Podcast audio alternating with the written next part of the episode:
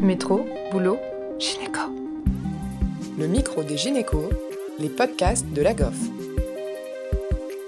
Bonjour à tous. Le CHU de Nantes et en particulier le professeur Ploto sont spécialisés dans la prise en charge des douleurs pelviennes et périnéales. Il prend en charge notamment les patientes atteintes d'endométriose et les patientes présentant des douleurs périnéales et pratique la chirurgie de libération des nerfs pudendaux et clunéaux. Cher euh, professeur Ploto, est-ce que vous pouvez nous expliquer quand est-ce que vous évoquez le diagnostic d'une euh, pudendalgie ou quels sont les diagnostics différentiels? Alors, une pudendalgie, j'entends par là le terme de névralgie pudendale par syndrome canalaire. C'est un petit peu comme un, canal carpien finalement, où il y a le nerf médian qui est coincé sous le rétinaculum des fléchisseurs. Dans la névralgie pudendale par syndrome canalaire, on a le nerf pudendal qui est coincé au niveau de certains ligaments ce sont classiquement des patientes ou des patients qui ont des douleurs périnéales, mais qui sont positionnelles. Contrairement au vulvodynie, qui est un diagnostic différentiel important en gynécologie, où ce qui est au premier plan est le facteur sexuel, dans les névralgies pudendales par syndrome canalaire, ce qui est au premier plan, c'est le facteur positionnel. Et classiquement, à Nantes, on a, enfin, mes prédécesseurs ont décrit cinq critères pour poser ce diagnostic de névralgie pudendale par syndrome canalaire que l'on appelle les, les, critères de Nantes. Le premier critère, c'est des douleurs dans le territoire du nerf pudendal. Et le territoire du nerf pudendal s'étend du clitoris jusqu'à l'anus. Le deuxième critère, c'est le facteur positionnel. Et classiquement, ce sont des patientes qui vont avoir une douleur révélée par la position assise. Elles ne pourront pas s'asseoir, ou en tout cas pas longtemps, et soulagées lorsqu'elles seront assises sur la cuvette des toilettes, puisque le périnée sera là en décompression. Le troisième critère, c'est que ce sont des douleurs qui ne réveillent pas la nuit. Le quatrième critère, c'est l'absence de syndrome déficitaire, et en particulier, il n'y aura pas d'hypoesthésie, pourquoi est-ce qu'il n'y aura pas d'hypoesthésie? Parce que le territoire du nerf pudendal va être pris en charge par d'autres troncs nerveux. C'est-à-dire que le périnée antérieur sera innervé également par des nerfs d'origine thoracolombaire, et vous connaissez le nerf ilio-inguinal et le nerf ilio-hypogastrique, mais également le nerf génitofémoral, qui sont des nerfs euh, de la paroi.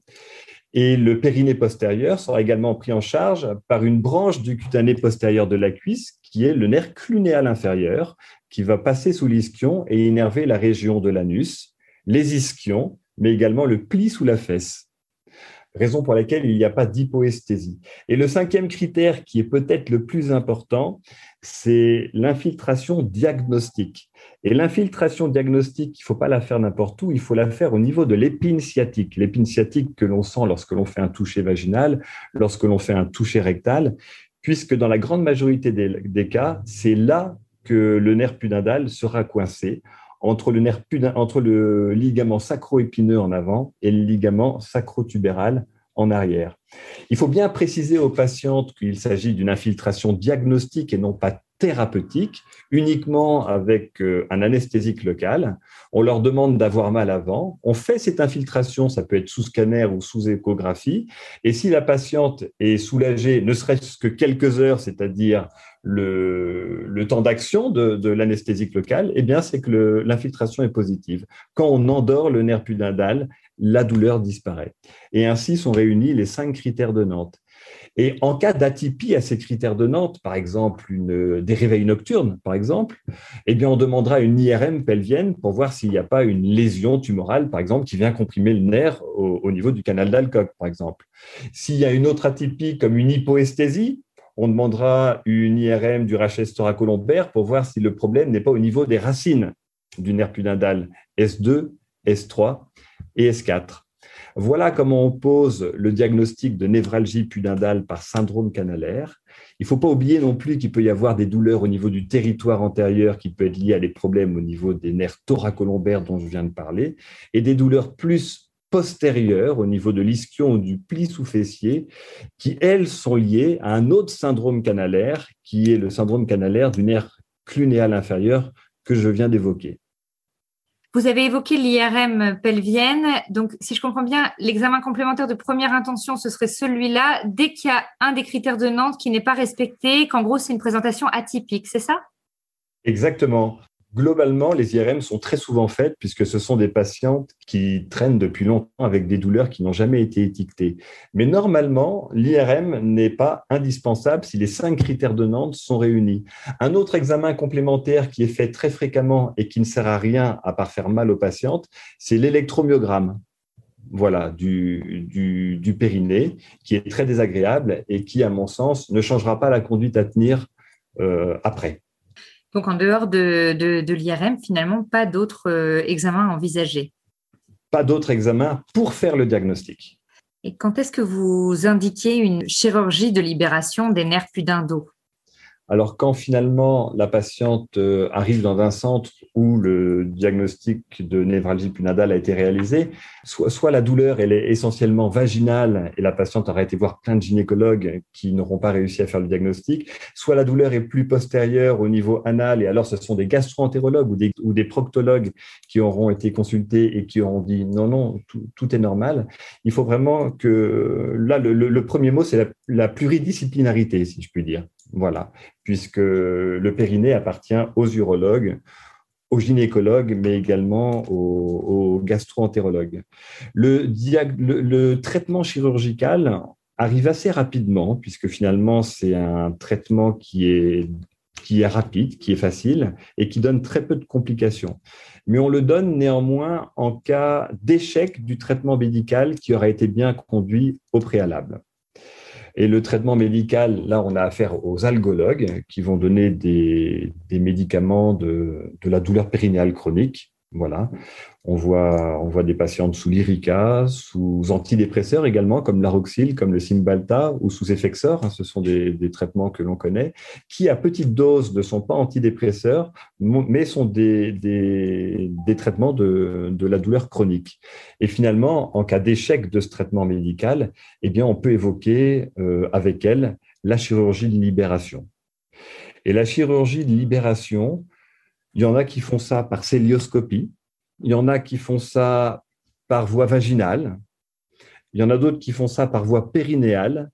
Nous, à Nantes, on a décrit la voie postérieure qui est la voie transglutéale puisqu'elle nous paraît la plus logique. Le, nerf pudendal, classiquement, peut être comprimé à deux endroits. Et le premier endroit où il est comprimé, c'est la pince ligamentaire, comme je vous l'ai expliqué, qui se trouve entre le ligament sacrotubéral et le ligament sacroépineux. Dans 70% des cas, la compression, elle est à cet endroit-là.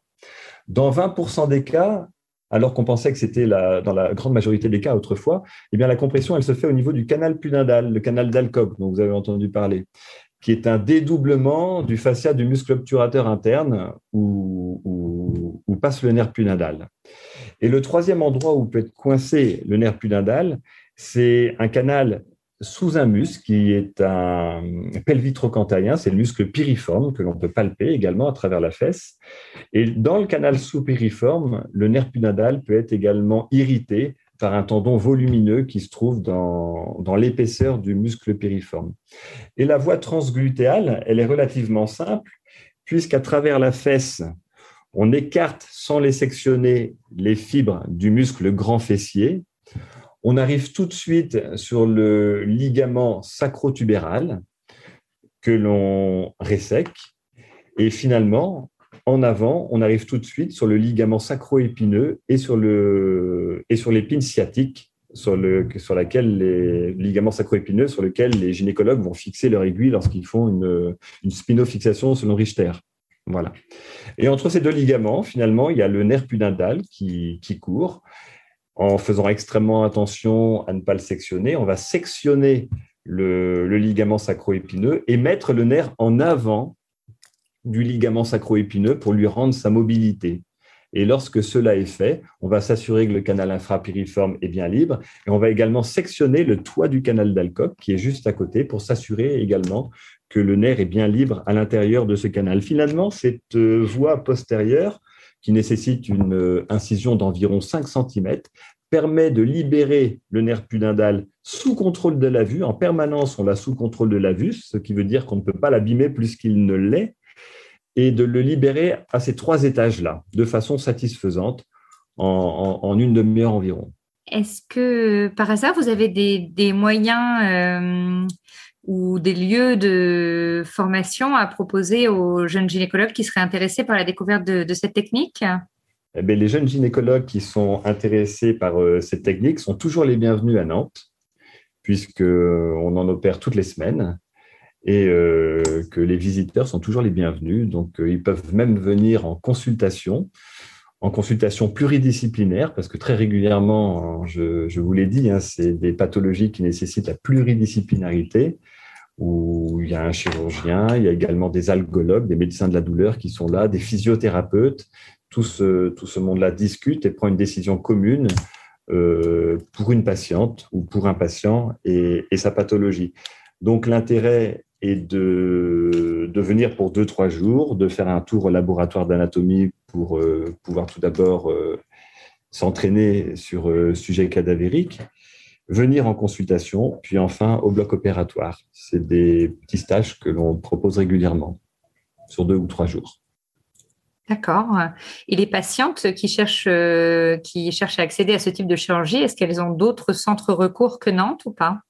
Oui, alors le deuxième centre recours que, l'on connaît et que l'on voit régulièrement au Congrès, c'est le centre d'Aix-en-Provence, où travaille le docteur Éric Bautran, dans une clinique dont j'ai oublié le nom, et qui, lui, emploie une voie d'abord différente, qui est transpérinéale, ou alors, euh, transvaginale avec un hystéroscope. Il va ouvrir le cul-de-sac vaginal latéral, arriver sur le ligament sacro-épineux et sectionner le ligament sacro-épineux mais c'est un médecin que l'on considère, que l'on voit régulièrement au, congrès et qui a une sémiologie, qui a une, démarche, diagnostique tout, à fait correcte.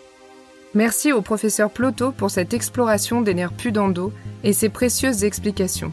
Merci également à Océane Pêcheux pour avoir préparé et animé cette interview. Merci à tous de nous avoir écoutés aujourd'hui. Rendez-vous la semaine prochaine pour un nouvel épisode vous retrouverez toutes les ressources et références de ce podcast dans la description. Et surtout, n'hésitez pas à vous abonner à la chaîne, à lui accorder 5 étoiles, voire même à en parler autour de vous. Métro, boulot, gynéco.